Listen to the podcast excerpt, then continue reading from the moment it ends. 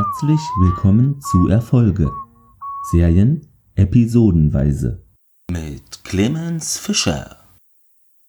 Willkommen hier wieder beim Podcast Erfolge.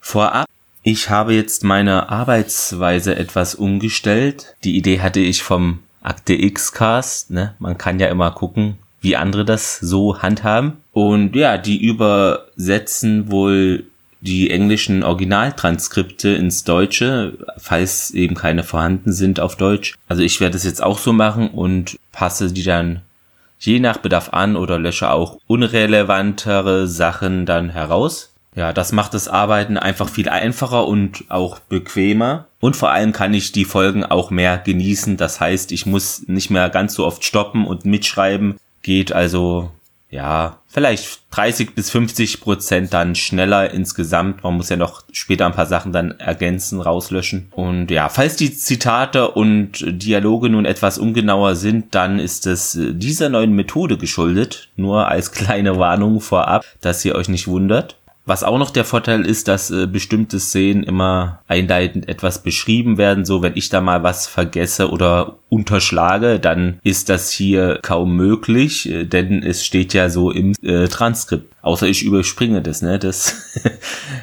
könnte natürlich auch sein. Ja, das heutige Drehbuch kommt von Robert Doherty, müsste seine zweite Folge mittlerweile sein. Ja, und hier heute zum ersten Mal der Co-Executive Producer von Dark Angel, Kenneth Biller. Ja, hat unter anderem auch zwei Voyager-Folgen da gemacht und auch in vielen weiteren Folgen dort verschiedene Aufgaben übernommen und ja, viermal Regie bei Smallville, sonst gar nicht mal so viel gemacht, jedenfalls hinterm Regiestuhl. Die Originalausstrahlung in den USA von Haber Knights war am Freitag, den 8.2.2002 und dann zu uns rüber nach Deutschland kam sie am Dienstag, den 18.2.2003.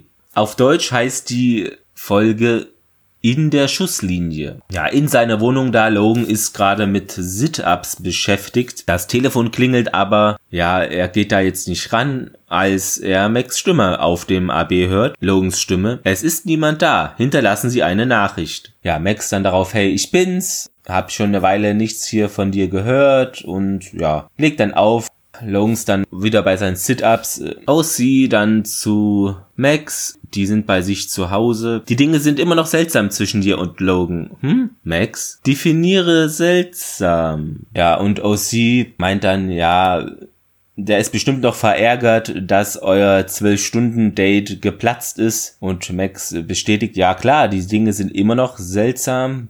Und ja, Ossi fragt sie ja, ist dir jemals denn in den Sinn gekommen, dass dieses Heilmittel vielleicht äh, besser funktioniert hat? Soweit wir wissen, könnte diese, ja, das wurde jetzt wirklich so übersetzt, soweit sie wissen, könnte diese Virenschlampe für immer aus ihrem System verschwunden sein. Also wahrscheinlich meinen die einfach das Virus. Ich weiß auch nicht, was da passiert ist, aber eine interes Übersetzung hier an der Stelle. Max, äh, dann nein, ich habe hier den Delbert da den Laboranten besucht und der sagt, das Virus ist da und sobald sich da eben den Logan berührt, stirbt der. OC dann, ja, du müsstest mal raus hier, verschwinde mal und die Max stimmt zu, ja, ich verlasse die Stadt hier mal für einen Tag, ja, Ausflug machen etc., den Kopf frei bekommen. Ich muss nur noch an Sprit rankommen.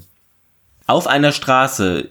Ja, Max ist da von vielen Menschen, die Schlangen stehen, umgeben. Da ist ein Container mit Benzin. Da, ja, der wird aus äh, Tanklaster, da wird er raus befüllt. Wie üblich, die Sektorpolizei steht Wache, während sich die Schlange da vorwärts bewegt. Eine Frau kniet da nieder, um mit ihrem kleinen Sohn zu sprechen. Und ein Mann auf dem Motorrad nutzt die Gelegenheit, äh, drängelt sich da mal vor. Ein Mann in der Schlange liest eine Boulevardzeitung von ihrem Platz aus in, kann Max da die Titelseite auf dem Blatt sehen. Überschrift. Genetische Mutanten sind unter uns. Mehr Sichtungen von Dämonen. Mutanten und Monstern. Manticores Supersoldaten sind entkommen. An der Spitze der Schlange gibt da der eine Mann das letzte Benzin aus. Er macht da Gesten zu dem Sektorpolizisten in der Nähe und ja, meint dann, ja, das war's. Sorry Leute, heute gibt's hier nichts mehr zu holen. Der Sektorcop richtet sich an die Schlange. Benzin ist alle Leute, alle gehen nach Hause beziehungsweise sind im Begriff, dies zu tun. Natürlich, die Menge stöhnt auf. Der Motorradmann da, der sich vordrängelte, schiebt sich nach vorne. Hey, ich hab morgen eine Rallye in Portland. Mann, wie soll ich da ohne Benzin hinkommen? Und der Sektorkorb äh, antwortet, es sind viele einsame Lastwagenfahrer da draußen, Kumpel. Ein hübscher Junge wie sie hätte keine Schwierigkeiten, eine Mitfahrgelegenheit zu bekommen. Ja, und der Motorradmann, äh, ich gehe nicht ohne mein Benzin, zieht dann seine Waffe und äh, der Sektorpolizist dringt mit ihm. Während sie da kämpfen, löst sich da ein Schuss und die Kugeln fliegen in zufällige Richtungen. Ja, die Menge zerstreut sich nun schneller und auch äh, schreiend, ist ja klar. Die Frau äh, wird von ja den umherlaufenden Menschen da eher überrannt, also und auch von ihrem, ihrem Sohn da getrennt. Joel, Joel, nein! Mein kleiner Junge, so hilf mir doch jemand. Ja, schreit dann da. Max rennt dann auf den Jungen zu. Es ist so in Zeitlupe geschnitten. Bevor sie ihn erreichen kann, wird sie aber von einer Kugel getroffen. Der Junge schaut zu Max hinunter, während sie da blutend am Boden liegt. Die Kamera zoomt von oben heraus und dann bekommen wir unser Intro. In einem belebten Krankenhausflur bewegen sich die Menschen in Zeitlupe Zwei äh, Patienten beginnen zu kämpfen. Los, hey, hey, auseinander! Nehmen Sie Ihre Hände von ihm. Ein Arzt nähert sich äh, einer Reihe von Doppeltüren. Wenn Sie die Türen öffnen, nimmt er wieder da seine normale Geschwindigkeit, nimmt es auf. Also wir sind nicht mehr im Zeitlupenmodus. Sanitäter da, ja, der hier, die hat eine Schusswunde im Bauch, Atemwege sind frei, aber die Atmung ist flach. Puls 135 und schwach. Der Arzt, ja, Blutdruck und dann die Sanitäter 80 über 40 und fallend. Der Bauch ist verhärtet und gebläht. Die Kugel könnte ein, ja, Blutgefäß äh, eingekerbt haben und der Doktor dann, ja, Extremitäten? Sanitäter, ja, gute Bewegung und Sensibilität, kein Hinweis auf eine Rückenmarksverletzung. Ärztin dann darauf, bereiten Sie au sie auf Ihre OP vor. Logan nimmt den Hörer ab und wählt. Dann Max Stimme, Sie haben meinen Pager erreicht. Geben Sie Ihre Nummer ein. Logan gibt die Nummer ein. Die Sanitäter rollen Max in den OP-Saal. Der Arzt, ja, kommt schon Leute, beeilt euch. Die Krankenschwester dann, ja, sie hat viel Blut verloren. Sie bereiten sie dann vor, verlegt zu werden auf den OP-Tisch. Eins, zwei, drei, sagt der Arzt und ja, sie verlegen sie. Wir müssen uns beeilen. Los geht's. Max, wo bin ich? Ihr Pager geht los. Krankenschwester sagt dann, ja, hier im Haber Lights Medical, dem Haberview Medical Center, äh, das gibt es jedenfalls wirklich in Seattle. Vielleicht entspricht das diesem, könnte sein. Sie hatten einen Unfall, aber wir werden uns jetzt um sie kümmern. Sieht echt übel aus, die Schusswunde finde ich, äh, also hat sie so rechts in der Hüftengegend Bauch. Äh, Logan legt den Hörer auf Max, also reicht sich so diesen Sauerstoffschlauch ab. Ich kann nicht bleiben. Der Doktor dann, ja, lächelt, ja, warum nicht? Sind ihre Krankenkassenbeträge zu hoch? Ja, die Schwester dann, versuchen Sie sich zu entspannen, wir kümmern sich um Sie. Die Ärztin dann, ja, hängen Sie drei Einheiten null negativ auf. Max, keine Tests der Arzt, ah, das wird schon wieder hier und sie wiederholt äh, ihre Forderung, ja, keine Tests. Max greift den Arzt an den Unterarm, der kämpft dann darum, Max Griff zu lösen, scheitert aber. Nein, nein, nein, nein, die, sagt die Schwester. Versuchen Sie einfach sich zu entspannen. Doktor, ich ruf dann, ich brauche etwas Hilfe hier. Mehrere andere Personen kommen herbei und reißen Max die Hand vom Arm der, ja, der Ärztin ab und die gibt ihr dann eine Injektion und die Max ist dann ohnmächtig. Ja, Logans Telefon klingelt, eilig geht er ran äh, und am anderen Ende steht die Krankensch äh, ist die Krankenschwester, die im Operationssaal war. Logan, hallo und die Schwester, ja, hallo, mit wem spreche ich? Und Logan dann, nun, das kommt drauf an, mit wem ich spreche. Ist ja generell so, wenn jemand einen anruft, sollte der auch wissen, wen er anruft. Aber gut, Krankenhaus ist eine andere Situation, aber ich meine es im Normalfall. Ja, die Schwester dann, Entschuldigung, hier ist Julie Camby. Ich bin Krankenschwester in der Notaufnahme von Haber Lights. Und sie, Logan dann, ja, ich frage mich immer noch, warum sie mich anrufen. Ja, die Julie, wir haben heute eine junge Frau am Morgen da reinbekommen mit einer Schussverletzung und sie behandelt. Hatte keinen Ausweis bei sich, nur ihren Pager und ihre Nummer war eben die letzte, die anrief. Logan, würden Sie bitte die Frau beschreiben, die Sie behandelt haben? Julie sagt dann, ja, 1,68, lange braune Haare, hübsch, Strichcode-Tätowierung im Nacken. Logan fragt, ob es ihr gut geht und sie sagt dann, ja, Ihr geht es gut. Sie ist äh, seit etwa einer Stunde aus dem OP raus, ruht sich aus. Logan will sie natürlich sehen, fragt danach. Julie, ja, kommt drauf an. Und der Logan, worauf denn? Julie dann, ich kann keinen Gästeausweis äh, ausstellen, wenn ich ihren Namen nicht kenne. Ja, später telefoniert Logan mit Dr. K., also seinem behandelten Arzt, der da ja auch in die ganzen Geschehnisse involviert ist und dicht hält, während er aus seiner Wohnung läuft und nach einem Schlüssel sucht. Und der sagt dann ja, Linda Eastman, ich hab's. Logan, dann Zimmer 614. Ihr behandelter Arzt ist halt diese Dr. Colin Harrington. Dr. K., ich kenne sie, ich werde sie anrufen, ich werde ihr alles erklären, dass äh, Linda eine Patientin von mir ist. Ich bezweifle ernsthaft, dass es ihr etwas ausmachen wird, den Fall abzugeben. Ja, und der würde auch direkt dann zum Haber Lights kommen, gleich der Dr. K. Logan dann, ja, nun finden sie alles über die Menschen heraus, die Max behandelten, also ob sie da etwas Ungewöhnliches an ihrer Physiologie äh, festgestellt haben und der Dr. K. willigt da natürlich ein.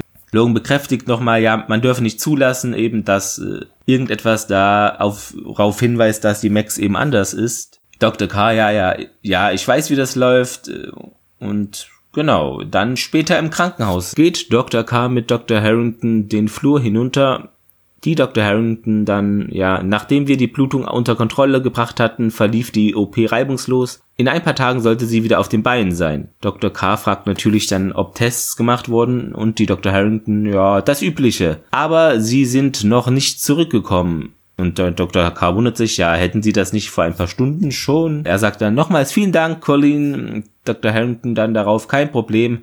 Hör mal, Sam, ein Ratschlag. Halten Sie Abstand, wenn sie aufwacht. Und er fragt dann, ja, warum? Die Dr. K. rollt so ihren Ärmel hoch und zeigt ihm den Bluterguss an ihrem Unterarm und sagt dann darauf, die hat einen Griff wie einen Schraubstock. Dr. K. Danke für die Warnung. Ja, Im Labor des Krankenhauses sucht ein Laborant da die Blutprobe von Max, während K. wartet. Eastman, Eastman, ah, da haben wir es. Ich wollte gerade damit anfangen. Dr. K., ja, großartig. Ich werde es in einem privaten Labor untersuchen lassen. Und der Labortechniker da, ja, mach doch du, boah, Punkt, Punkt. Also denkt da wahrscheinlich hier, der ist was Besseres. Hier, wir können ja auch gut arbeiten. In ihrem Krankenhauszimmer, die Max wacht auf, ja, hat noch Schmerzen, ein blutiger Verband an der Wunde und stöhnt. Als sie sich umsieht, bemerkt sie, dass ihre Akte an einem Klemmbrett an der Tafel hängt. Sie steht langsam auf, löst das Klemmbrett von der Wand und schaut auf ihre Akte. Eine Krankenschwester betritt den Raum, sagt dann folgendes, ja, Mrs. Eastman, Sie sollten wirklich nicht aufstehen, wissen Sie? Und die Max darauf, oh Entschuldigung. Die Schwester weiter, ja, Sie haben einen Besucher. Max ist verwundert, hm, wirklich? Und die Schwester, hm, ja, Ihr Mann wartet darauf, Sie zu sehen. Logan kommt lächelnd herein. Hallo Linda und Max, hey du. Die Schwester, ja, die Besuchszeit ist gleich vorbei, also beeilt euch bitte, Leute. Geht hinaus, die Krankenschwester Max wirft das Klemmbrett auf das Bett. Cooler Haarschnitt. Und der Logan antwortet, ja, noch coolere Schusswunde. Max sitzt auf dem Bett. Hätte ich gewusst, dass das alles ist, was man braucht, um einen Besuch von Logan Kale zu bekommen, hätte ich mich vor einer Weile schon in den Arsch schießen lassen. Logan legt eine Tasche auf das Bett. Ich habe Ihnen Kleidung zum Wechseln mitgebracht. Max dann darauf, ja, ich schätze, es wäre irgendwie seltsam, wenn ich einfach aufspringen und ein paar Stunden, nachdem ich in den Bauch geschossen wurde, gehen würde. Legt sich dann wieder hin. Logan beginnt die Hand auszustrecken, um ihr zu helfen, aber er erinnert sich natürlich an das Virus und unterlässt dies. Ja, wie ist das überhaupt passiert? Ich dachte, du solltest äh, schneller sein als eine rasende Kugel. Ich wünschte, es wäre so. Ich habe versucht, dieses Kind aus dem Kreuzfeuer zu retten. Logan dann, ja, ich sehe morgen nochmal nach dir. Geht dann auch gleich die Krankenschwester im Hintergrund nämlich äh, gestikuliert schon wild das Urhandzeichen. Man kennt es hier, mach mal hinne. Im Labor ertönt am nächsten Tag ein Alarmsignal von einem Computer. Der Laborant schaut auf den Monitor. Was? Er nimmt den Hörer ab und wählt da eine Kurzwahl. Dr. Höngton ist da neben ihm am Monitor. Wir sehen, dass er ein Bild von Max Blutzellen zeigt, auf dem ihr Virus deutlich zu sehen ist.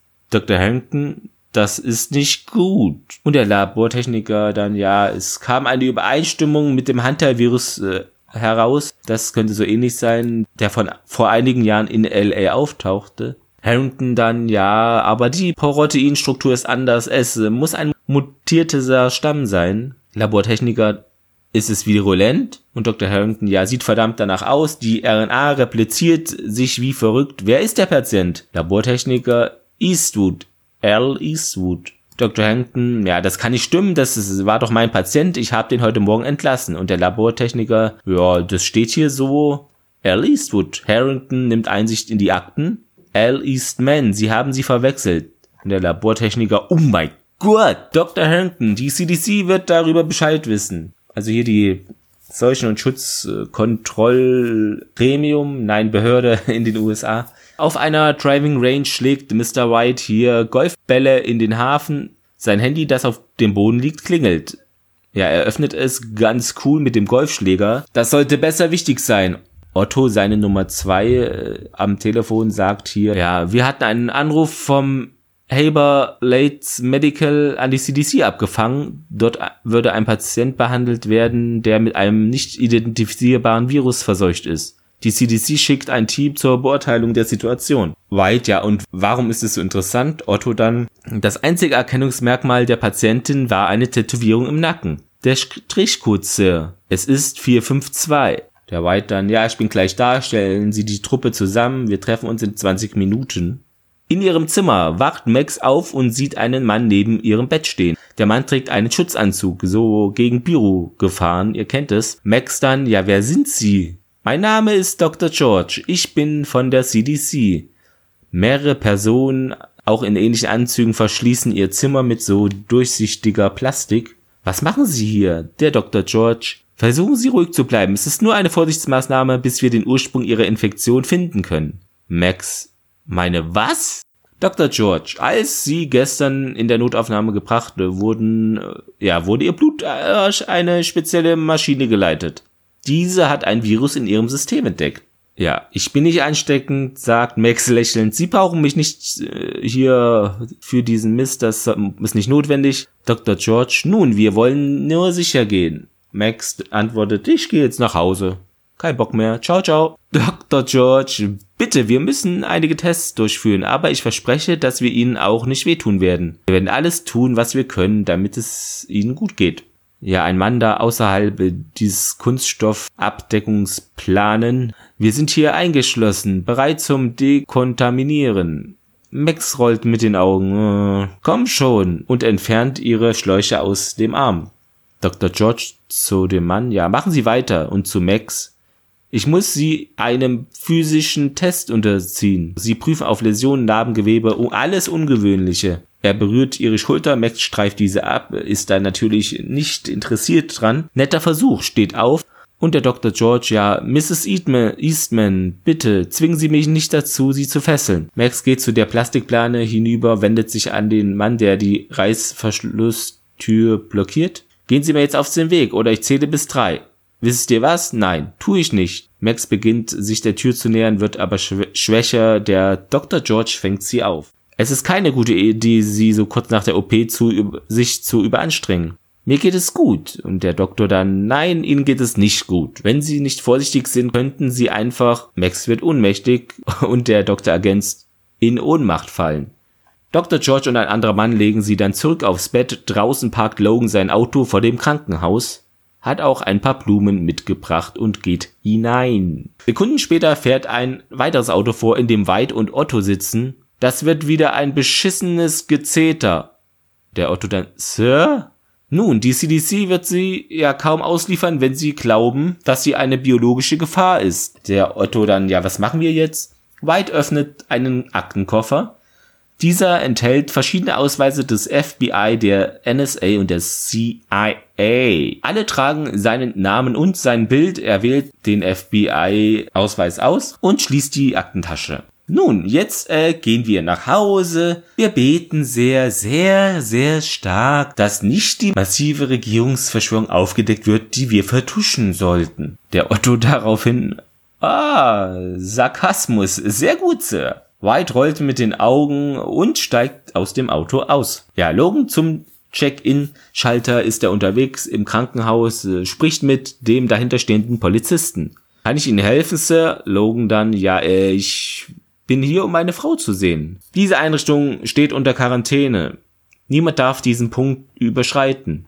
Logan fragt, was passiert ist. Die Dame im sechsten Stock hat einen fiesen Bacillus in sich. Die Seuchenschutzbehörde ist hier, um dies zu untersuchen. White geht in die Lobby, interessanterweise manchmal mit weiß übersetzt und manchmal bleibt er auch einfach als white. Also die Übersetzungsmatrix ist sich unschlüssig. Ist es eine Farbe oder ist es ein Typ, der so heißt? Kann das sich nicht so entscheiden. So viel zu künstlicher Intelligenz 2020. Ich kann sie hier nicht durchlassen, Sir.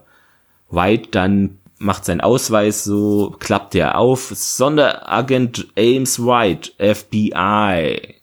Ich bin wegen Linda Eastman hier. Logan hört äh, interessiert zu, dreht sich aber nicht um, sondern geht mit dem Rücken zu weit, um halt unerkannt, unbemerkt zu bleiben. Der Polizist, ja, sie müssen mit einem der CDC-Leute sprechen. Und er weitern, was, sind Sie langsam? Ich bin vom FBI. Ich muss mit niemandem reden. Zieht hier also, ich bin der Chef-Card. Äh, Geht weiter, der Sektorpolizist tritt hinter dem Schreibtisch hervor und blockiert den. Aus dem Weg, Freundchen, sagt der White. Ja, und der Korb, ja, es ist mir egal, wer sie sind, niemand kommt ohne meine Genehmigung durch. In der Nähe verlässt äh, der Dr. George gerade einen Aufzug. Weitern. Haben Sie ihr das Sagen? Dr. George, ja, hab ich.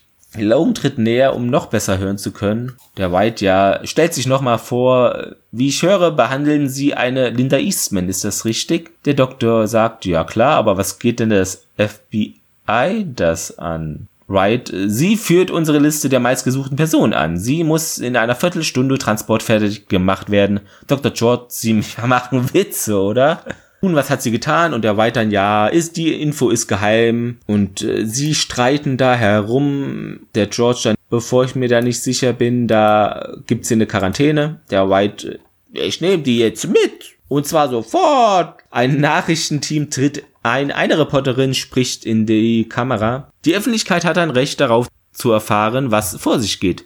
Zu Dr. George. Herr Doktor, Channel 3 News. Ne, kann ich eine Stellungnahme erhalten? Dr. George lächelt äh, sagt dann, ja, lächeln Sie zu Mr. White. Sie sind bei der versteckten Kamera. Reporterin dann, ja, was macht die CDC bei Helberlights? Der Doktor dann zum White, wenn Sie nicht wollen, dass ich rübergehe und dem Report der Reporterin alles sage, dann, dass Sie sich hier über die CDC-Quarantäne hinwegsetzen und die Öffentlichkeit da die Gesundheitsbedrohung praktisch befördern, ne, dann sind wir hier fertig. Geht dann zum Nachrichtenteam hinüber. Amos White verlässt das Krankenhaus wenig erfreut. Logan äh, verlässt es auch äh, und lässt die Blumen da liegen. Draußen nähert sich White dem Auto und Otto steigt da aus, um mit ihm zu sprechen. Ja, der CDC-Jude will sie nicht ausliefern, nicht freiwillig. Otto fragt, ob er das herausgefunden hat, was sie denn da hat. Ja, White, nee, aber nicht mehr lange, bis er herausfindet, dass mit ihr etwas nicht stimmt, dass sie kein normales Mädchen ist. Logan geht beiläufig in kurzem Abstand vorbei und lauscht weiter.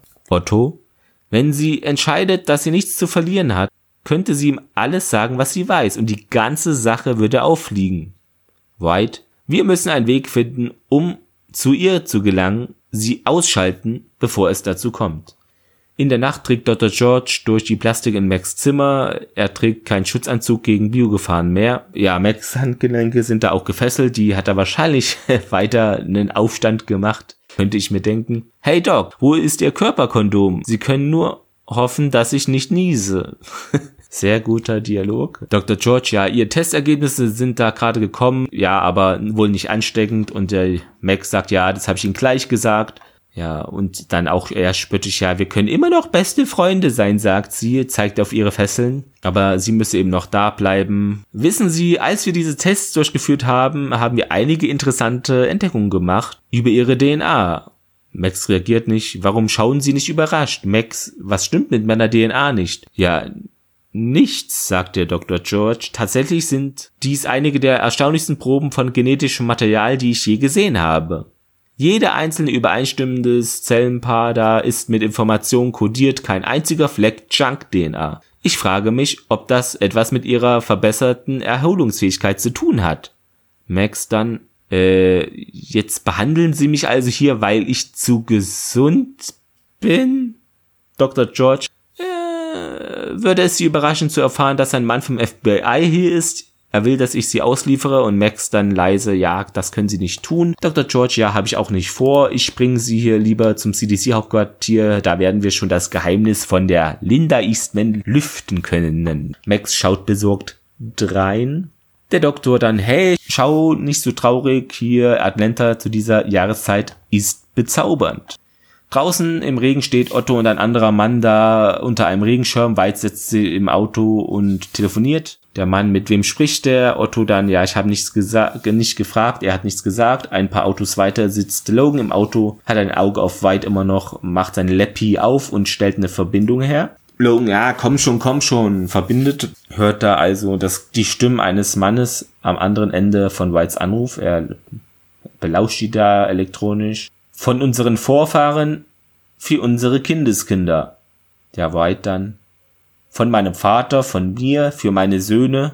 Warum haben Sie mich angerufen? Ja, der White, ich brauche Hilfe. Haben wir Vertraute im Haber Lights Hospital? Und dann, ja, Elizabeth Blanchard, eine Krankenschwester oder Plancard. White dann, ja, ich habe gehofft, dass Sie sowas sagen. Ich bin immer noch bereit, mich zu revanchieren. Sie wissen ja, wie Sie mich erreichen. Wir bleiben in Kontakt. Legt auf und äh, wählt eine andere Nummer. Logan verliert die Verbindung. Logan versucht, eine Verbindung dann wieder herzustellen und währenddessen schaut die Krankenschwester, ja, die in Max Zimmer da geführt wurde, auf einen Computerbildschirm auf der Schwesternstation. Schwester, hier können Sie mal nachsehen. Wo ist 604? Äh, der Monitor ist wieder kaputt. Das Telefon klingelt, ja, Schwester ins Telefon, Schwesternstation. Hm. Zu einer anderen Krankenschwester, die in der Nähe steht, hier Betty, zweite Schwester dann, ja. Erste Schwester, ja, in Leitung 2. Betty nimmt ein weiteres Telefon ab und die erste Krankenschwester da legt auf. Betty dann, ja, White, von meinem Vater vor mir, für meine Söhne. Betty, von meiner Mutter vor mir, für meine Töchter. White, ein Vertrauter braucht ihre Hilfe. Betty hört zu, haben hier einen interessanten Code, klingt wie so eine religiöse Sekte. Ja, wir hören den Rest des Gesprächs dann über den Laptop von Logan. Ja, Betty, Sie wollen, dass ich Sie töte? White dann, ja, ist es ein Problem für Sie? Die, oh nö, ich könnte einem Vertrauten nichts abschlagen.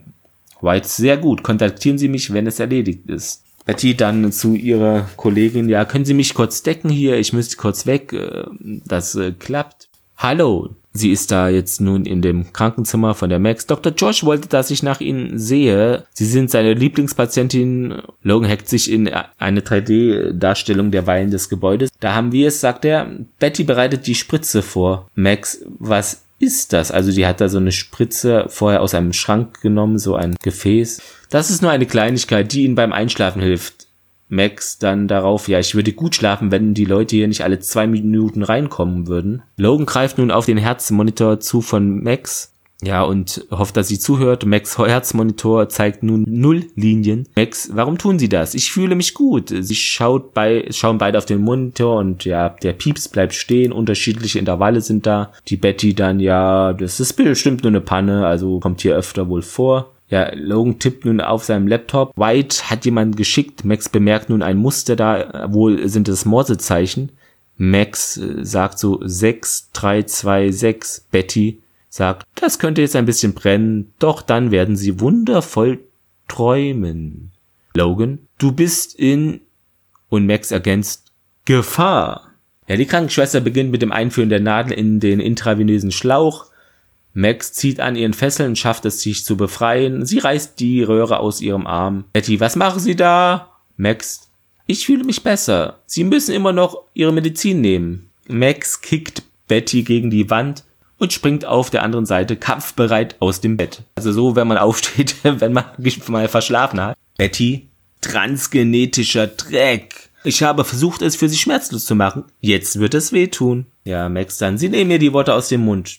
Max tritt das Bett so, dass es Betty an die Wand da fliegt. Betty wirft das Bett aus dem Weg, schlägt eine kämpferische Haltung ein. Betty, transgenetisches Drecksstück!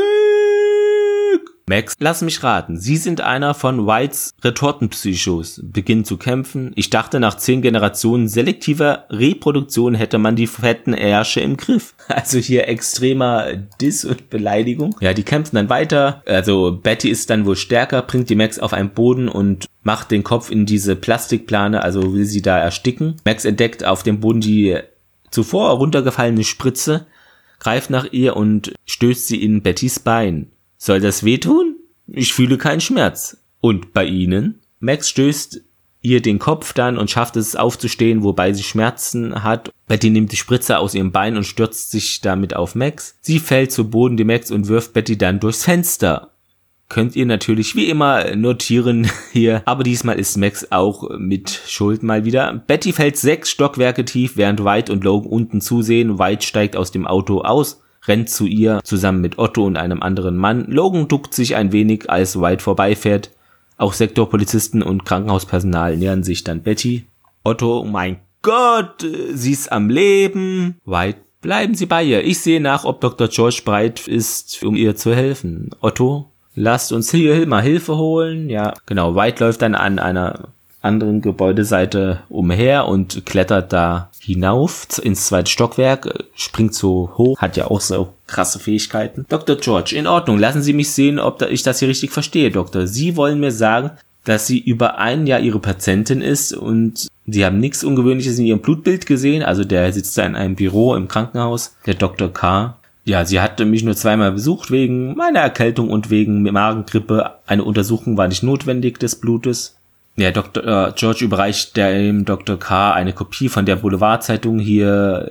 Mutanten sind unter uns, was wir vorhin auch schon gesehen haben. Deshalb belästigen Sie eine Patientin? Glauben Sie, dass sie eine Art Mutant ist? Dr. George, ja, haben Sie je vom Manticore gehört? Und der Dr. K. so stellt sich etwas blöder, als er wirklich ist. So, nö, habe ich nicht. Gerüchten zufolge war Manticore eine verdeckte finanzierte Genetikeinrichtung. Sie züchteten Babys in Reagenzglas und bildeten sie zu Supersoldaten aus. Dr. K. entgegnet, bei allem gebührenden Respekt, Doktor. Ich glaube, Sie haben zu viele Science-Fiction-Filme gesehen. So ein Quatsch. Also man kann doch nie genug Science-Fiction sehen. Ich verstehe die Antwort nicht. ja, ein Mann, der im Hintergrund am Telefon gesprochen hat, unterbricht sie. Doktor, Linda Eastman ist geflohen. Währenddessen schleicht Max hinunter, hält sich so die Seite. Als sie an einem Wagen vorbeikommt, nimmt sie da Verbände hinunter, macht die sich an die Wunde. Sie schaut zu einem Schild rüber an, auf eine Tür und dort steht Morgen. Minuten später bemerkt ein paar Polizisten diese Blutflecken im Leichen, vor dem Leichenschauhaus, gehen da rein, eine Leiche liegt auf dem Tisch, sie ist zugedeckt, sie machen das weg, aber da ist sie natürlich nicht. Sie verlassen das Leichenschauhaus, ohne zu bemerken, dass Max sich unter einem Wagen vor der Tür versteckt. Sobald sie dann weg sind, schlüpft sie hervor unter dem Rollwagen und geht, schließt die Tür. In seinem Auto hört Logan den Funkverkehr mit. Sein Handy klingelt. Hallo? Max dann, Linda Eastman, ich bin auf der Suche nach meinem Mann. Logan, äh, geht es dir gut? Im Leichenschauhaus hat Max ihre Kleidung gewechselt und bindet ihre Stiefel. War schon mal besser. Ich nehme an, das waren Sie am anderen Ende des EKGs. Ja, und der Logan natürlich, ja, es war das Beste, was ich kurzfristig organisieren konnte. Woher wussten Sie überhaupt, dass dieses Biest hinter mir her war? fragt Max. Ja, ich habe mich in Whites Zelle gehackt. Ich hörte, wie er einen Gefallen von einem seiner schmerz- und gewissenlosen Freaks einforderte.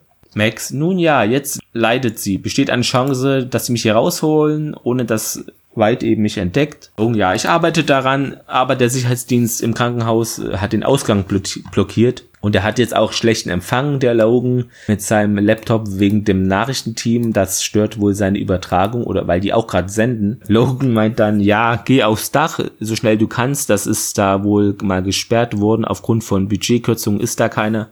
Ja, legen auf, schlechter Empfang. Max geht da weiter umher. Sie geht zu einer Ventilatorhaube, entfernt das Gitter und kriecht nach oben in den Lüftungsschacht. Draußen knallt Logan gegen das Fenster auf der Fahrerseite des Nachrichtenswagens. Der Fahrer rollt das Fenster hinunter. Er ist eigentlich mit Essen beschäftigt und liest auch dabei, schaut den Logan auch kaum an. Hey, Fahrer, hey, Logan. Ich muss mich mit Archie McKeown treffen, in Verbindung setzen, macht dann einen Verkehrsbericht. Er ist ein Freund von mir. Fahrer, äh, gut für Sie, aber ich bin beschäftigt. Logan greift da hinein, packt ihm am Kragen. Fahrer so, hey! Logan, es ist ein Notfall. Max taucht aus dem Luftkanal da im Obergeschoss des Krankenhauses auf, äh, schaut sich da um, da ist alles verlassen, eine Tür ist da mit der Beschriftung Dachzugang. Als sie darauf zugeht, scheint ein Licht auf sie, eine Stimme. Das würde ich an ihrer Stelle nicht tun. Sie dreht sich um, zwei Polizisten beginnen auf sie zu zielen. Es tut mir leid, Ma'am, aber wir haben strikte Anweisungen, sie hier festzuhalten. Max dann, wie streng? Plötzlich werden die Polizisten von hinten erschossen. Als sie da fallen, sehen wir den White, der hält die Waffe. Max versteckt sich natürlich schnell. Warte, sagt er, ich bin auf deiner Seite. Ich habe sie getötet, um uns zu beschützen. Haben Sie eine Ahnung, was passieren würde, wenn die CDC herausfinden würde, was sie wirklich sind? Max aus ihrem Versteck, ja, ich hätte da noch was Besseres. Was, wenn man von ihrem kleinen Zuchtprogramm erfährt? White, ich versuche dir zu helfen. 452. Aber sicher doch, sagt Max. Deshalb haben sie die Schwester geschickt, um mich zu töten. Krabbelt da eine kurze Strecke, White folgt dem Klang der Stimme. Ich konnte das Risiko nicht eingehen, dass du alles ausplauderst. Es war nichts Persönliches. Gut zu wissen, sagt Max. Ja, der White, ja, ich bin ein pragmatischer Mann. Der einzige Weg sei es, die CDC davon abzuhalten, aufzudecken, wer sie wirklich sind, ihnen zu helfen, zu entkommen. Lebend natürlich. Naja, wer es glaubt. Max sieht es genauso. Natürlich. White, komm schon, 452. Du machst es uns nur noch schwerer. Von ihrem Platz hinter einem Tresen wirft Max etwas Metallenes so weit von ihr entfernt auf den Boden, dass es klappert, um weit abzulenken. Der fällt aber nicht drauf rein, sondern nähert sich stattdessen ihrer tatsächlichen Position. Wollen Sie zurück in Quarantäne gehen oder wollen Sie nach Hause gehen? Er springt auf die Arbeitsplatte und schaut nach unten. Max ist nicht mehr da. Haben Sie jemals den Ausdruck, der Feind meines Feindes ist mein Freund gehört? Nun, die CDC in ihren schlecht sitzenden Gummianzügen sind ihre Feinde. Sie sind auch meine Feinde, also bin ich somit ihr Freund. Max versteckt sich an der Decke. Weit sieht sie nicht, als er da hindurchgeht. Komm schon, 452. Ich mache dir einen Vorschlag. Ich nehme meine Waffe runter, komm raus. Abgemacht? Keine Antwort von der Max. White. Das werte ich als Ja. Qui tacet consentiro videto. Meine Aussprache ist schlecht, aber das ist Latein. Es bedeutet, derjenige, der schweigt, erklärt sich einverstanden. Das ist ein juristischer Ausdruck. Ich habe Jura studiert. Ich wette, das wussten Sie nicht. Laberababer, sag ich mal. Er nimmt das Magazin aus seiner Waffe, legt die Waffe und das Magazin auf den Boden. Max fällt von der Decke, immer noch außerhalb Whites Sichtweite. Sehen Sie, wir teilen. Wir lernen uns gegenseitig kennen. Jetzt habe ich einen Teil der Abmachung eingehalten. Ich würde sagen, es ist Zeit, dass Sie Ihren Teil einhalten. Er macht seine Jacke beiseite und berührt eine Waffe, die da an der Hüfte befestigt ist. Hopp hopp 452. Die Zeit rast. Dreht sich schnell und zieht seine Waffe. Bevor er schießen kann, schlägt Max mit einem schweren Gegenstand da aus Metall auf ihm auf den Kopf. Er fällt zu Boden. Sie rennt eben zu dieser Dachzugangstür und eine Treppe hinauf. Er folgt ihr. Auf dem Dachboden sieht sich White mit gezogener Waffe nach Max um. Als er eine Ecke da um eine Ecke geht, trifft Max ihn. White schlägt sie ein paar Mal und Max fällt zu Boden. Er tritt zweimal an die Stelle, wo sie eben die Wunde hat, holt die Waffe zurück, die er fallen gelassen hat, als sie ihn getreten hat und stellt sich über sie. Es war mir wie immer ein Vergnügen. Leb wohl 452. Als White seine Waffe hebt, erscheint der Verkehrshubschrauber von Channel 3 über dem Gebäude. Kurzzeitig abgelenkt blickt der White dann natürlich da hoch über die Schulter und Max nutzt die Gelegenheit, um ihn mit einem Tritt das Bein zu brechen. Aua. Er fällt zu Boden und Max steht auf. Im Hubschrauber zieht Logan ein paar Lederhandschuhe an. White sieht seine Pistole da in kurzer Entfernung, liegt so auf dem Dachboden, es ist kein Dachboden, auf dem Dach einfach, ja, äh, kriecht darauf zu langsam, Max taumelt auf den Hubschrauber zu, Logan streckt seine Hand aus. Max, nimm meine Hand! Sie zögert, schaut über ihre Schulter und sieht White näher an die Waffe herankommen. Dem sein Bein ist wirklich ziemlich verdreht, sieht übel aus. Logan, jetzt Max, nimm meine Hand, wiederholt er. Nach einem weiteren Moment des Zögerns ergreift sie Logans Arm. Mit Logans Hilfe klettert sie dann in den Heli hinein und der beginnt zu steigen. Weit erreicht die Pistole nun, beginnt zu schießen, verfehlt aber den Helikopter oder der ist außer Reichweite. Alles okay? fragt Logan. Und dann, ja, ich fühle mich zum Kotzen, sagt die Max. Später in der Wohnung von Max und OC, Max auf der Couch. Logan sitzt an der Küchentheke und fummelt an etwas herum. OC legt ein Kissen unter den Knöchel von Max, der auch eingewickelt ist. Besser? Max, besser. Danke. OC richtet sich an Logan. Ich weiß, dass Sie mein Mädchen und alles andere gerettet haben, aber hätten Sie sie nicht in einem besseren Zustand abliefern können? OC, ja was? Sie hat ein Loch im Bauch, einen verstauchten Knöchel, ein paar gebrochene Rippen, ganz zu schweigen von all den Schnittwunden und Blutergössen an den ganz an verdammten Stellen. Ossi geht in die Küche, Logan geht auf Max zu. Nun, wie es aussieht, sind sie in ziemlich guten Händen. Ja, Max sieht so aus. Logan, ich habe noch ein paar Ice-Only-Sachen zu erledigen, beginnt dann zu gehen. Max, hey, Logan, kehrt eifrig zurück. Was? Danke für, sie zeigt auf ihren Knöchel, sie wissen schon. Lächelt, nach einem Moment dann lächelt der Logan auch kurz. Ja, Pass auf dich auf, Max. Max lächelnd verblasst, Logan geht. Oh, sie kommt zurück zu Max. Es ist also immer noch seltsam zwischen euch beiden, oder? Und die Max, ja, ich denke schon. Der Kreis wurde geschlossen zum Folgenbeginn. Der liebt dich immer noch, weißt du? Er hat seinen Arsch riskiert, um dein Leben zu retten. Max, ja. Ohne ihn, sagt Ossi, hätte die CDC ihre Hände an einem Mutanten im Keller. Jetzt haben sie nur ein paar abgefahrene Laborergebnisse. Max darauf und eine ganze Reihe von Fragen. Sie werden antworten wollen. Und ich habe das Gefühl, dass sie nicht aufhören werden, bis sie die bekommen haben. Wir können uns nicht ewig verstecken. Früher oder später wird uns das Glück ausgehen. Und ich will gar nicht daran denken, was dann passieren könnte. Das letzte Bild der Folge. Wir sehen einen Mann, der einen Ordner durchblättert, der Max Krankenakte ist das wohl ein Bild von ihr mit den DNA-Ergebnissen auch der Blutzelle etc. Der Mann schließt den Ordner und schaut einen anderen an, der neben ihm sitzt. Der zweite Mann ist Dr. George. Er nickt und der erste Mann legt dann den Ordner in seine Aktentasche, sitzend auf einer Parkbank. Ja, der erste Mann geht dann weg. Dr. George sitzt weiter dort, während wir die Landschaft von Washington DC hinter ihm nun sehen. Also es wird so nach oben geblendet. Erinnerungen an informelle Treffen bei Akte X, äh, da sah das äh, öfter mal ähnlich aus. Zur Trivia nun. Max Telefonnummer ist deutlich zu hören in der Nähe des Begins, da, wenn sie von Logan gewählt wird, sind die ersten neun Noten des Titelsongs von The Real of Fortune, also ihr Glücksrad. Max Name im Krankenhaus ist Linda Eastman, der Name von Paul McCartneys erster Frau, also ein kleines Easter Egg hier reingebaut. Jensen Ackles, JC McKenzie und Richard Gunn und Ashley Scott erscheinen in dieser Episode nicht, obwohl sie eben in den Credits äh, aufgelistet sind. Als Max gerade aus ihrem Krankenbett springt, um gegen diese Betty zu kämpfen, gibt es viele Nahaufnahmen von ihrem Gesicht, in denen ihr Haar ständig von einer Seite zur anderen fliegt, um alle Haare hinten zu haben, dann einige vorne, um dann sind sie wieder ganz hinten. Ja, Candid Camera von 1984, eine TV-Serie, da bezieht sich wohl der CDC-Kerl zu Amos White. Lächeln Sie, Sie sind in die versteckte Kamera, sagt er nämlich. Ja, Fehler konnte ich jetzt keine finden. Das Zitat der Woche präsentiert aus aktuellem Anlass von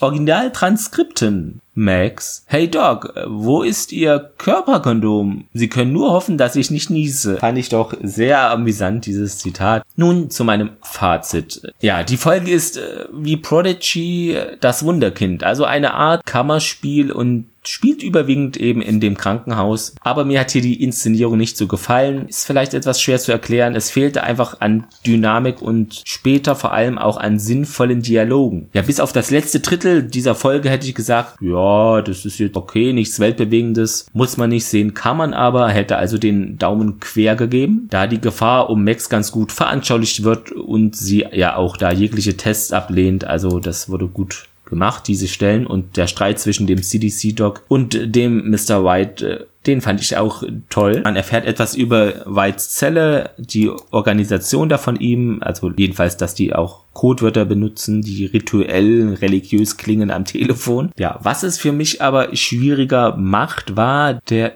ewige stereotypische und absolut uninspirierende Teil dieses Geschwafel von Ms. White. Ja, weniges gehaltvolles, hohle Phrasen und Klischees des Todes. Also diese Dialoge, ihr habt es ja auch jetzt gehört. Da wünsche ich mir wirklich den Leidiger zurück. Ich weiß nicht, der war, wirkte irgendwie echter, authentischer. Das war mir jetzt wirklich zu viel Geschwafel und ja, daher kann ich hier jedenfalls aus meiner Sicht nur natürlich den Daumen nach unten geben. Diese Folge hätte es nicht gebraucht, zumindest in dieser Form nicht. Ja, wie seht ihr denn das? Äh, teilt es mir gerne mit. Ich habe ja früher immer gesagt auf der Webseite, aber das ist ja eigentlich eher ein Blog, also sage, versuche ich mir das jetzt anzugewöhnen. Auf dem Blog, per E-Mail, Twitter, Instagram ist ja jetzt auch neu oder Facebook. Kritik und Verbesserungswünsche oder auch gerne Lob nehme ich natürlich dann auch gleich, würde ich mit einsacken, wenn ich schon mal dabei bin. Ja, das war's von mir soweit. Macht es gut, haut rein, habt noch einen schönen Tag und dann auch eine schöne neue Woche. Ja, bis nächsten Sonntag, sag ich mal. Bye bye.